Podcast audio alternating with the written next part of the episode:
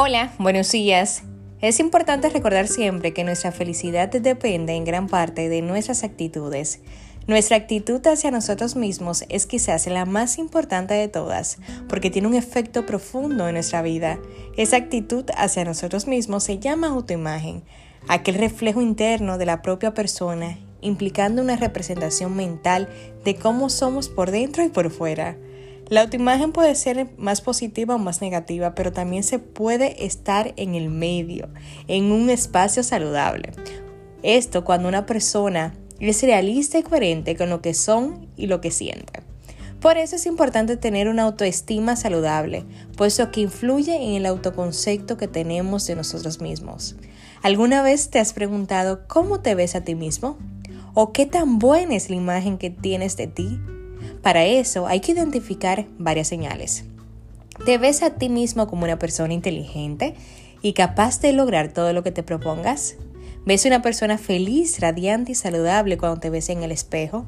¿Tienes la visión que cada paso que das te está guiando hacia donde quieres ir? Esas señales están o evidencian a una persona con una autoimagen constructiva a diferencia de aquella que se siente aislada, aburrida o vacía la mayoría del tiempo. Experimenta un miedo constante al abandono y al rechazo.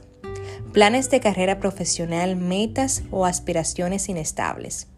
Conductas impulsivas, arriesgadas, autodestructivas.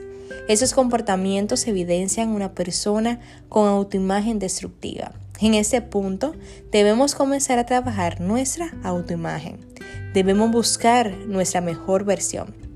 Debemos prestar atención únicamente a nuestro avance y no al de los demás. Valora cómo eres tú y establece tú mismo los criterios a la hora de compararte contigo. Es más constructivo compararse con tu mejor versión o con aquella a la que quieres aspirar que con otra persona.